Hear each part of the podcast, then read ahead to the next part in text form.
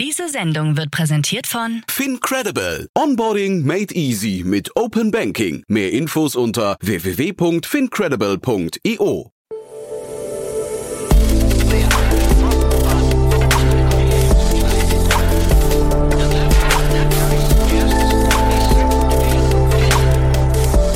Startup Insider Daily. Interview. Herzlich willkommen zu Startup Insider Daily. Mein Name ist Jan Thomas und heute geht es mal wieder um das große Thema Nachhaltigkeit und zwar um die Beantwortung von Nachhaltigkeitsfragen und diese ganzen ESG-Ratings. Da haben Großunternehmen ja mittlerweile sehr, sehr viele Auflagen und es gibt sehr viele Regulatorien, die vorschreiben, welche Arten von Daten erfasst werden müssen. Dabei geht es auch um Lieferkettentransparenz und so weiter und so fort. Also ein relativ bürokratischer Aufwand, der natürlich zu rechtfertigen ist, der bei Unternehmen, wie gesagt, auch vor gewisse bürokratische Hürden stellt. Dafür gibt es möglicherweise eine Lösung, die kommt in dem Fall von Sunhead. Ich hatte ja gerade mit Katharina Neuhaus von Vorwerk Ventures schon über Sunhead gesprochen, über die Finanzierungsrunde. Und heute zu Gast ist bei uns Lukas Vogt, Mitgründer und CEO von Sunhead. Und wir haben eben nochmal über alle Facetten gesprochen, über die Herausforderungen, über die Finanzierungsrunde, über die Strategie, über den ganzen Markt und so weiter und so fort. Deswegen freut euch auf ein tolles Gespräch. Hier kommt, wie gesagt, Lukas Vogt, der Mitgründer und CEO von Sunhead. Werbung. Sei dabei beim HTGF Family Day am 11. und 12. Juni in der Station Berlin. Für zwei Tage voller Inspiration und Business. Tauche ein in ein einzigartiges Netzwerkerlebnis mit bis zu 1500 Teilnehmenden. Erkunde das innovative Seed- und Later-Stage-Portfolio des Hightech Gründerfonds. Lass dich vom vielseitigen Programm inspirieren und knüpfe wertvolle Kontakte. Sichere dir jetzt dein Ticket. Mehr Informationen findest du unter www.family-day-htgf startup.de. Startup Insider Daily. Interview. Sehr schön, ja, ich freue mich. Ich bin verbunden mit Lukas Vogt, Mitgründer und CEO von Sunhead. Hallo Lukas. Hi Jan, ja. freut mich. Ich freue mich auch sehr, dass, dass wir sprechen. Ich habe ja neulich mit der Katharina Neuhaus von, von Vorwerk schon über euch gesprochen. Sehr spannend, was ihr macht. Äh, erzähl doch mal vielleicht mit eigenen Worten. Ja, äh, Sunhead hilft Nachhaltigkeitsteams ähm, in Unternehmen letztendlich effektiver zu werden. Und mit der Zunahme an Anforderungen, die halt aus diversen Richtungen kommen, gibt es einfach wahnsinnig viel Potenzial, ja, auch tatsächlich Effizienzen zu heben mit Software. Hm. Und das machen wir. das macht ihr, ja. Und dafür gab es auch gerade eine Finanzierungsrunde, über die sprechen wir auch gleich noch. Das ist aber erstmal toll. Ähm, trotzdem ist das ja wahrscheinlich ein sehr, ähm, sagen wir, ein sehr angesagter Bereich, in dem ihr gerade seid. Ist der, ähm, ist der aber auch leicht im Dialog mit den Großunternehmen oder gibt es da viel Konkurrenz und auch vielleicht viel Unverständnis noch? Ähm, der ist, der ist ehrlich gesagt ziemlich leicht momentan. Also viele der großen Unternehmen, die das jetzt nicht erst seit ein, zwei Jahren machen, sondern deutlich länger, also wir sprechen hier von irgendwie Fragebögen, die die seit 10, 15 Jahren ausfüllen müssen, ne? die einfach nochmal viel relevanter, signifikanter, wichtiger geworden sind für die Unternehmen, ähm, die jetzt und gerade die, die sich mehr damit befassen, halt auf der Suche nach ähm, ja, Tools sind, die das Ganze schneller und einfacher machen. Ne? Also ich kann da irgendwie immer mehr Ressourcen draufkippen, ähm, aber am Ende geht es darum, irgendwie mit weniger auch mehr zu schaffen. Mhm. Und das gilt auch für die ganz Großen. Und apropos ganz große, also welch, ab welcher Größenordnung geht es los, eure Kunden, äh, sagen wir potenziellen Kunden zumindest? Ähm, ist unterschiedlich und glaube ich auch heute noch bei der bei der Kundenbasis, die wir haben, jetzt gar nicht so, ne, kann man jetzt noch gar nicht so klar definieren, aber so ab 1000 Mitarbeiter lohnt sich Sunnet sehr stark oder ich sage es auch immer andersrum, wenn man mehr als fünf große Fragebögen pro Jahr beantworten muss, lohnt sich eine Lösung wie Sunnet definitiv, weil es einfach schon fünfmal im Jahr heißt, dass ich eigentlich einen Teil meines Teams hier komplett ausschalten muss für eine Sache, die einfach dann sehr viel Zeit kostet, ähm, wo dann ja wirklich alles andere stehen und liegen bleibt. Ähm, und da sollte man dann drüber nachdenken, irgendwas einzusetzen. Mhm. Wir hatten so ein bisschen drüber äh, gerätselt, wer wohl der richtige, sagen wir, der, der, der Ansprechpartner im Unternehmen ist, an den ihr euch wendet. Ist das, ähm, äh, weiß nicht, Controlling oder C-Level oder CFO oder mit wem habt ihr das da zu tun? Ähm, es gibt im Prinzip so, also da gibt es die, also je nach auch Größe, das kann man gar nicht so sagen, ähm, ist erstmal der, der Sponsor oder Sponsorin von so, so einem Thema eigentlich die Person, die so am Zentrum steht, dieser, dieser Fragen, die in den Fragebögen oder den Reporting-Richtlinien stehen. Ne? Und dadurch, dass sie so breit gefasst sind, sind das entweder zentralisierte Offices, die dann sowas heißen wie Corporate Sustainability Management, mhm. oder auch in kleineren Unternehmen ist es quasi eine Kombination aus Compliance, CSR und irgendwie Management-Systeme, die sich dann dem widmen. Ähm, man muss aber dazu sagen, dass diese Aufgaben, die wir lösen, für keinen irgendwie total viel Spaß sind. Deswegen, okay. äh, wenn ich auch jemand darüber spreche, sind Leute so, ja, boah, ne? Gut, dass Sie mich ansprechen. Ne? Ich mag das überhaupt nicht und erzählen Sie mal, wie das einfacher geht. Na, aber das ist so der Hauptansprechpartner. Aber, aber du hast auch recht, ähm, ist, das ist relativ verteilt. Ne? Also mhm. im, in der Nahrungsmittelbranche hast du den Riesenbereich Qualitätsmanagement, die sehr, sehr häufig das dann auch mit ab, abdecken.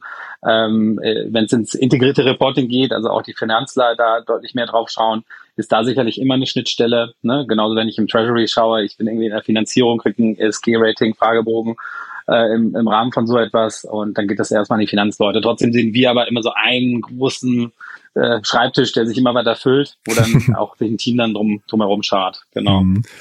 Du sagst gerade, es macht keinen Spaß. Wer ist denn da der Spaßverderber? Wieso macht es keinen Spaß? Ja, ich vergleiche das manchmal mit Steuererklärungen. Ne? Also Steuererklärung muss man machen. Ich glaube, also ich habe letztens gehört, in Dänemark ist das viel besser, mhm. aber da weiß ich jetzt zu wenig drüber. Aber ja, man muss es machen und es ist sehr repetitiv, aber trotzdem ist es so wichtig, dass ich es auch nicht nicht machen kann. Mhm. Und ich glaube, das ist so, ähm, sag ich mal, so die, die Analogie, die ich da nehme, warum das so äh, nervig ist. Also ich muss eigentlich relativ immer wieder Kontext aktuell, aktuell und auch quasi irgendwie darauf achten, was wird abgefragt, weil ich dann doch nicht die alte Steuererklärung eins zu eins übernehmen kann. Ne? Ähm, das heißt also, ich muss irgendwie doch immer mit wachem Auge drüber schauen und bei, bei Fachfragen oder wichtigen Sachen immer wieder zurückgehen auf Null und Leute fragen, die da besser darüber Bescheid wissen. Ne? Und dadurch, dass ich dann bei äh, ne, zwei Fragebögen, die meinetwegen dieselbe Intention haben, aber komplett andere Formulierungen, ja, muss ich mich halt effektiv als Praktikerin komplett durch diese beiden Fragebögen durcharbeiten. Ich, hab, ich kann nicht sagen, hey, hier habe ich den einen, nehmen Sie mal den. Ne? Sondern mhm. wenn ich sowas bekomme als Unternehmen, sagen die, bitte in unser Format einfüllen. Warum?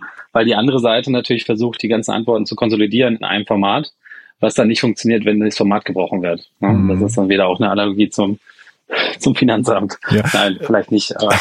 nee, aber äh, dieses Steuererklärungsthema ist ja ganz spannend. Ich war mal irgendwie vor ach, ein paar Jahren in, in Estland, habe mir da mal irgendwie die Digitalwirtschaft angeguckt oder die, die digitale Logik. Das ist ja ein, echt ein ganz andere, eine ganz andere Welt als hier. Und dort ist es zum Beispiel so, da bekommst du eigentlich die, vielleicht auch in Dänemark, was du gerade anspielst, ist es vielleicht auch so, dass man die als äh, Bürgerin, Bürger eigentlich die Steuererklärung schon vorausgefüllt zugeschickt bekommt und dann eigentlich nur bestätigen muss, ob sie richtig ist oder nicht. Ne? Also ganz anders als bei uns. Genau. Ist das quasi der Weg, den ihr da, also den man mit eurer Software auch gehen könnte? Super spannende Frage. Also ich, äh, es geht, also ich hatte auch in eurem Podcast da gehört, so Standardisierung, das muss doch sein.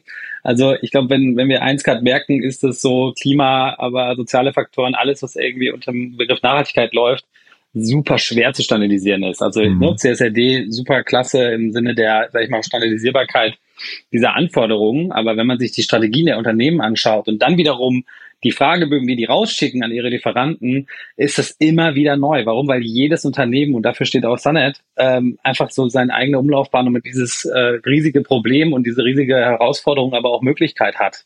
Ne? Und deswegen ähm, sagen wir halt, okay, die Standardisierung ist super und die soll auch helfen und Zanet ist sicherlich ein Baustein dafür.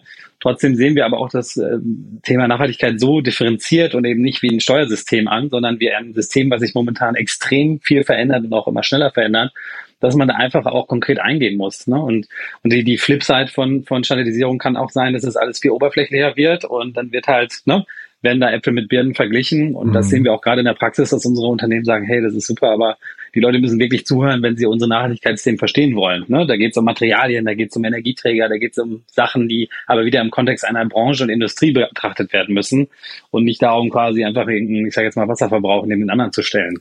Mhm. Ne? Und ich glaube, das ist so, sag ich mal, das Hin und Her, was ich da habe, wenn du das so aufmachst. Aber würdest du sagen, ähm, das ist noch, also diese fehlende Standardisierung, äh, also Flipside, Oberflächlichkeit verstanden, aber die fehlende, fehlende Standardisierung ist, weil das Thema noch so neu ist und man will das eigentlich trotzdem, so wie man irgendwann weiß, äh, Umsatzsteuer ist halt genau das oder äh, keine Ahnung, äh, der Steuertyp ist für, für das und das anzuwenden? Oder sagst du eigentlich, ist es besser, man bleibt bei der Nicht-Standardisierung? Ähm, besser kann ich gar nicht sagen. Also ich glaube, es ist eine Kombination. Ne? Es muss irgendwie an, an gewissen Stellen, die einfach nur nerven, standardisiert werden. Ne? Und ich glaube, so dieses ganz technische, ne? also wie werden Informationen übermittelt, wie können sie kompatibel werden, ne? ähm, da hilft es dann nicht und helfen wir total mit an der Vision, dass es irgendwie einfacher funktioniert. Ne? Das muss so sein. Und wir stehen insbesondere auch für den Kontext der Daten, nicht nur einfach ein KPI, sondern warum ist sie so? Ne? Und was mhm. ist eigentlich der Kontext des Unternehmens?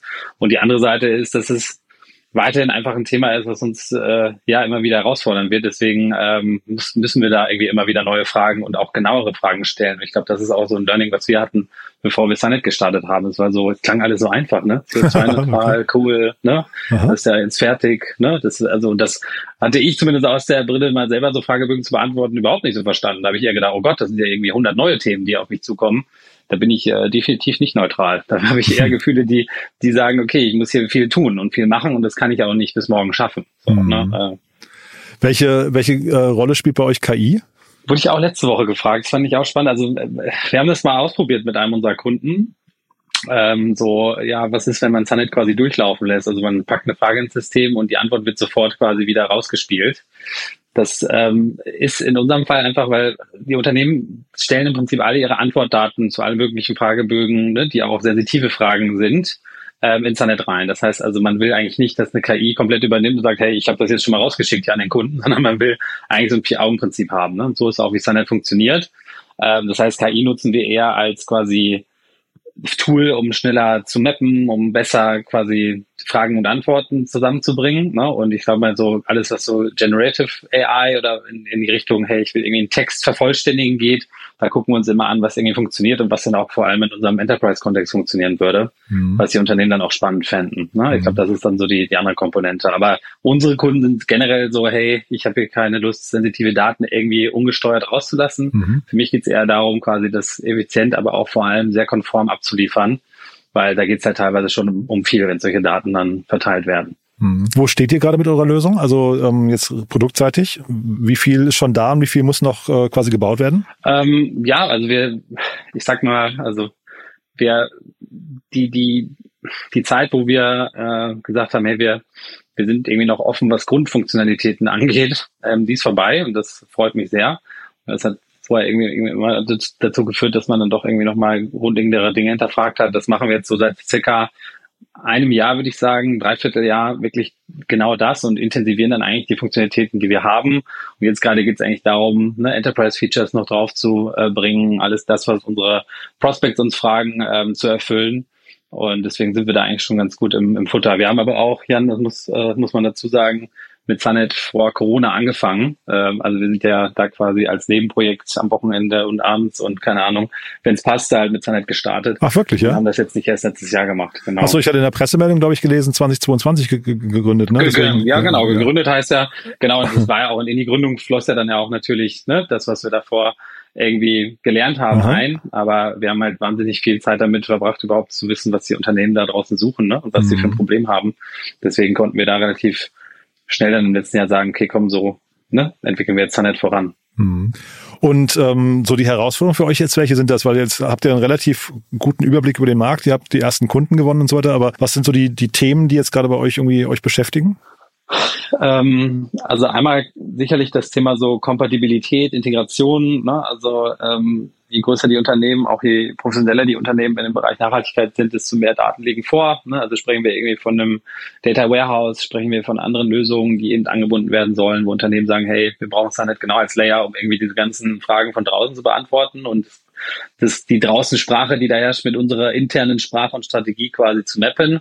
Aber ähm, ich glaube, das ist so die, die eine Seite und die andere Seite ist, glaube ich, auch Nein zu sagen und bei Unternehmen dann auch äh, ja nicht alles oder was heißt nicht alles, irgendwie nicht zu viele, nicht zu viele Zusprachen zu machen, was unsere Lösung angeht. Ne? Also ich glaube so, wir haben gemerkt, je professioneller und weiter die Firmen, desto besser und produktisierter kann man da auch was anbieten. Mhm. Je weniger weit, desto ja, mehr Fragen bestehen überhaupt in der fachlichen äh, Expertise, mhm. im Bereich, die wir gar nicht beantworten können, weil wir uns da ganz klar als Softwareanbieter ähm, sehen ne? und nicht als Fachanbieter. Und ist es als Startup äh, schwierig für euch da Kunden zu überzeugen? Weil ich meine, äh, es geht, du hast ja vorhin am Beispiel von KI schon mit sensitiven Daten irgendwie ähm, hervorgehoben. Traut man euch das schon zu oder, oder muss man sich erstmal einen Namen und eine Brand aufbauen?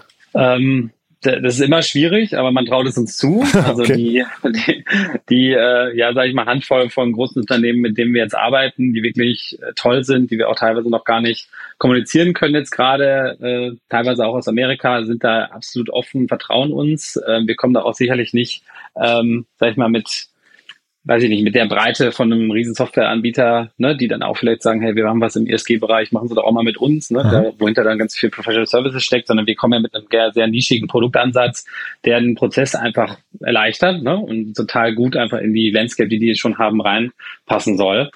Ähm, deswegen, ich glaube, das ist, das ist so das, das ist schwer, aber es, es funktioniert, weil wir uns ganz, ganz stark beschränkt haben letztendlich.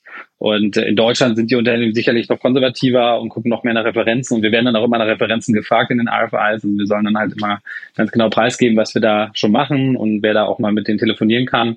Und das funktioniert dann, wenn man einmal die, sag ich mal, die kleine Flamme äh, eine kleine Flamme entzündet hat. Okay. Und die, die, und die ist zum Glück stark genug und jetzt, äh, ja, bauen wir das gerade auf. Und äh, investorenseitig, äh, vielleicht kannst du mal sagen, wie, wie schwierig das war, aber es wirkt so, also, also ne, ihr seid ein Kölner Anbieter, habt zwei äh, Kölner VCs an, äh, an Bord. Das klingt so, als musstet ihr nur vor die Tür gehen und sagen, wir machen das und habt, äh, habt Geld bekommen. War das so? Nee, es war noch schlimmer. Ich war ja, ich war ja vorher bei Capnemic. Ach, das wusste ich gar nicht. Ach, guck mal. Heißt, ja. Äh, ich habe aber dein Formular ausgefüllt. Ah, okay, spannend. ja. Aber ähm, nee, ich, äh, ich ähm, genau, ich war vorher bei Capnemic für fünf Jahre. Das heißt, Aha. also ich, ich war neben deinem Podcast hier, aber ich habe natürlich die Startup äh, äh, das Startup-Ökosystem nochmal von einer ganz anderen Seite erlebt. Ach, spannend. Zwischen, zwischen 2016 und 2022. Aha. Und ähm, genau, deswegen war das schwierig für mich, ne, weil entweder man, man geht mit seinem, mit seinem alten Team und die Leute sagen, hey, ne, jetzt fällst du da mit deinen Leuten zusammen, ne? Ähm, und wenn man es nicht gemacht hätte, hätte man gesagt, hm, ne, habt ihr euch verstritten. Ich glaube, da, da spricht ganz viel dafür, dass wir da eine super tolle Verbindung weiterhin haben. Mhm. Und ich, genau, Grüße gehen raus an, äh, an, an Jörg und Jason vor allem, aber an alle, an alle Catnemicals. Mhm. Aber ja, das war quasi so der, der die Background-Geschichte dafür. Ich glaube, dann erübrigt sich deine Frage so ein bisschen. Und Xtech mhm. war dann auch einer der benachbarten Freunde, äh, die man einfach früh in solche noch sehr, sag ich mal, ideenmäßigen oder ne, frühen Stadien von einem Unternehmen mit involviert hat. Und äh, genau, so kam das dann zustande. Dann müssen wir vielleicht einmal über WEPA sprechen, ne? Genau, und WEPA war dann äh, so eine, war eine super spannende äh, Möglichkeit für uns, dass die noch dazugekommen sind, halt in einem sehr kleinen Ausmaß, ähm, auch mit ja, dem, der Idee halt auch mal in Software Cases zu investieren äh, und vor allem von uns mit der Idee zu sagen, hey, wir ne, haben die Möglichkeit mit einem absoluten Vorreiter in dem Thema zu arbeiten, die ein wahnsinniges Team in dem Bereich haben, aber auch total viel Expertise, die genau für uns, ja, für diese Pro-Companies stehen, ja, die das mhm. nicht irgendwie zum ersten Mal machen, sondern tatsächlich auf Optimierung aus sind und bereit sind, weil sie Daten haben und weil sie Themen haben. Mhm. Und ähm, genau so kam die dann dazu. Mhm. Und äh, jetzt, ich meine, jetzt, jetzt kommst du vom Fach. Ähm, wie weit kommt man jetzt mit dem Kapital? Äh, klassisch, ne? So anderthalb Jahre, zwei Jahre. Ah, tatsächlich, ähm, ja. Das genau, ist ja eine genau, vergleichsweise also, kleine Runde. Das heißt, da rechnen die mit den ja, ersten Umsätzen auch schon, ne? Genau, weil die flossen jetzt oder sind äh, da jetzt auch über die letzten oder seit August letzten Jahres angefangen zu fließen und deswegen mhm. ähm, haben wir da jetzt auch nicht irgendwie total äh, pessimistisch, dass das irgendwie nicht funktioniert. Also man sieht dann eher, nee, nee, das funktioniert sehr gut, weil die Unternehmen direkt diesen Pain halt einfach gelöst bekommen und merken, okay, cool, das ist einfach irgendwie mehrere Stunden, die ich da einspare pro Mitarbeiter pro Monat. Mhm. Und ähm, ja, und sonst äh, glaube ich, ist die, die, also ist jetzt unsere Philosophie als, als Sunnet-Gründungsteam jetzt auch nicht die, den Cashburn da ins Unermessliche zu treiben. Also wir versuchen ein kompaktes, ähm, ja, tolles Team aufzubauen, mit, mit Leuten, die aus den verschiedenen Richtungen kommen und sich gegenseitig gut ergänzen, aber jetzt nicht irgendwie schon auf, sag mal, waghalsigen Hypothesen ein Vertriebsteam aufzubauen. Ne? Mhm. Also ich glaube, das ist dann so ein bisschen das, das, äh, das Thema, warum wir da dann jetzt so drauf gucken auf die nächste Zeit. Mhm. Und wenn wir uns jetzt vielleicht in, ich weiß nicht, dann, wenn du sagst anderthalb, zwei Jahre, wenn wir es dann nochmal widersprechen würden, was ist bis dahin passiert? Wie sieht Sanet dann aus? Ja, Sanet hat auf der Website viel, viel mehr Customer Success Stories, die wir auch öffentlich teilen können. ähm, ich glaube, das ist äh, schön. Es werden die eine oder anderen, der eine oder andere Sunny ähm, wird hinzugekommen sein zu uns. Also wir werden uns im Bereich Technologie, Produkt weiterentwickelt haben und ähm, hoffentlich auch über ein tolles Netzwerk von Partnern berichten können. Ne? Weil was wir mhm. gerade merken, ist, dass in dem Bereich einfach, was die Daten und die Schnittstellen angeht, einfach total viel geht, total viele tolle Unternehmen unterwegs sind. Und ähm, ja, wir dann hoffentlich einfach zeigen können, dass wir nicht nur irgendwie für ein gutes Thema und gute Leute da draußen stehen, sondern auch selber ein nachhaltiges Business aufgebaut haben ähm, und hoffentlich weiter wachsen wollen und das auch irgendwie mit viel, viel, viel Mut und äh, dann vielleicht auch weiteren Investments. Mhm, cool. Und dann sagst du vielleicht noch mal ganz kurz so, wenn du sagst, der Schritt vom Investor zum äh, Startup-Gründer jetzt, wie fühlt er sich an? Ähm, der, ja, also ich kam vorher aus dem Startup und bin dann zu Capgemini gegangen und dann wieder zurück, sage ich mal. Das heißt also, äh, für mich war es so ein Zurückkommen und die Lösung, die man verkauft, ist nicht Kapital, sondern die Lösung ist eine tatsächlich fachliche Lösung für ein Unternehmen, was ein fachliches Problem hat. Das finde ich, das liebe ich. Äh, das ist aber auch wahnsinnig anstrengend und ich habe es letztens noch erzählt, es ist ein bisschen wie eine dauerhafte Due Diligence, in der ich mich befinde. Also als VC ist das sehr anstrengend, sehr aufreibend und da muss man auch viel quasi extra Meile gehen und das ist jetzt bei Sunnet irgendwie seit, seit Stunde Null so, aber das macht eben wahnsinnig viel Freude. Ähm, und genau, ist, glaube ich, so der größte Unterschied. Und sonst gefällt mir und weiterhin, wenn ich so merke, gerade im Vertrieb oder Customer Success von unserer Seite aus, ist die nachhaltige Beziehung zu den Kunden genau das, was ich vorher hatte in der nachhaltigen Beziehung zum Startup. Es geht ja. letztendlich um den Spaß, einfach zusammen zu arbeiten, was zu erreichen, an einem gemeinsamen Ziel zu arbeiten. Und da habe ich mich null verändert. Das mache ich weiterhin mit ganz viel Freude. Aber da sagst du vielleicht, das ist ja auch ganz spannend, wenn du sagst, äh, kontinuierliche Due Diligence. Ähm, wie, wie schaust du anders auf ein Unternehmen oder wie würdest du anderen empfehlen, auf ihr Unternehmen zu gucken? Was machst du da anders als vielleicht ein normaler Startup-Gründer, der das noch nicht kennt? Ja, also ich glaube, ich würde gar keine Empfehlung geben. Ich glaube, als, als Ex-Venture Capital ähm, ähm, Typ äh, kann man da auch relativ verkopft drauf schauen. Ne? Ich glaube, es geht zu viel darum, äh, was zu machen, was Leute brauchen und dann auch zu schauen, dass daraus ein Unternehmen entstehen kann, was eine Supervision hat. So, und ich glaube, sonst kann man da also von den, sag mal, den Sonderfähigkeiten, die man äh, aus der Venture Capital Welt mitbringt, dann eher sehen, dass man, man lernt zu verkaufen, man lernt viel quasi auf der Vermarktungsseite, man lernt aber auch viel irgendwie an Kommunikation, Stakeholder Management. Ich glaube, das sind dann eher so interne Sachen. Ne? Und von der Unternehmensführung selber würde ich mir mhm. da überhaupt nichts auf die Flagge schreiben, obwohl ich bei Capdemic eben super unternehmerisch mitarbeiten durfte und äh, mit aufbauen durfte. Deswegen wurde ich da auch gar nicht äh, oder war der war das jetzt gar nicht so eine große Veränderung im Gefühl. Ne? Mhm. Aber genau, deswegen, ich würde es mit Vorsicht oder von meiner Seite aus mit Vorsicht äh, Ratschläge geben. Aber, aber vielleicht nochmal in Richtung genau. KPIs gedacht. Gibt es denn da KPIs, wo du sagst, ähm, da hättest du dir damals gewünscht, dass Gründerinnen und Gründer mehr drauf gucken und da legst du jetzt oder ihr einen besonderen Schwerpunkt drauf? Ja, ich glaube, was, ja, äh, äh, coole Frage. Also wir haben jetzt schon, was so unsere Operations angeht und die Prozesse und die das Reporting und so, das machen wir schon seit ja, dem ersten Reporting-Monat, keine Ahnung, äh, machen wir das einfach super stringent und konsistent, vor allem auch transparent und ne, versprechen nicht zu viel, sprechen auch über die Sachen, die nicht funktionieren. Also einfach da mehr trauen, ne? mehr sagen, was, was funktioniert auch nicht und wo habe ich jetzt mal was gelernt, anstatt sich die letzten guten News aus den Fingern zu saugen. Mhm. Ähm, und das finde ich irgendwie äh, was, was wir vielleicht jetzt etwas mehr uns zutrauen, weil wir uns da, ja, oder weil wir da mutiger sein können. Sehr cool. Cool, Lukas. Also wirklich tolle Mission. Bin sehr gespannt, wie es weitergeht. Haben wir für den Moment was Wichtiges vergessen? Nee. Kurz und knapp. Cool. Du, dann danke, dass du da warst und ich freue mich aufs nächste Mal. Ne? Weiterhin viel Erfolg. Vielen Dank, Jan. Mach's gut. Ciao. Bis dann. Ciao. Startup Insider Daily. Der tägliche Nachrichtenpodcast der deutschen Startup-Szene. Ja, das war Lukas Vogt, Mitgründer und CEO von Sunhead. Tolles Gespräch, finde ich, tolle Mission. Bin sehr gespannt, wie es da weitergeht. Klingt nach einer Sache, die ja, richtig groß werden kann. Bin gespannt, ob es wirklich so ist. Aber wir drücken natürlich auf jeden Fall alle Daumen. Und ich habe mich ja mit Lukas schon quasi mehr oder weniger verabredet für in anderthalb bis zwei Jahren, wenn die nächste Runde ansteht, in der Hoffnung, dass sich alles bewahrheitet hat, was Lukas heute eben angekündigt hat. Wenn es euch gefallen hat, gerne weiterempfehlen. Entweder diese Folge oder natürlich auch die Lösung von Sunhead. Vielleicht kennt ihr ein Unternehmen ab 1000 Mitarbeitern, die äh, im ESG-Bereich in der ganzen Erfassung von Daten und den ganzen Reportings und so weiter äh, vielleicht Hilfe brauchen, nach einer innovativen Lösung suchen. Dann ist möglicherweise Sunhead genau die richtige Lösung und möglicherweise diese Folge genau das Richtige, um das Produkt mal kennenzulernen.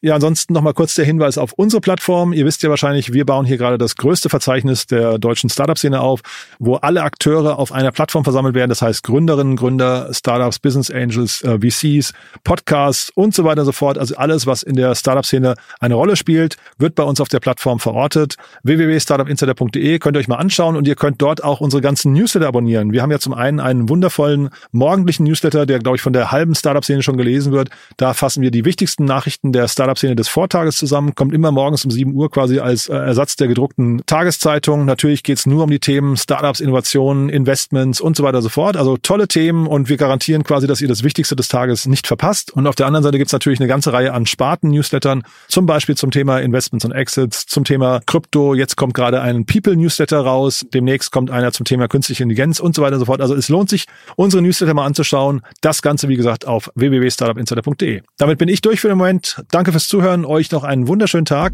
und vielleicht bis nachher oder ansonsten bis morgen. Ciao, ciao.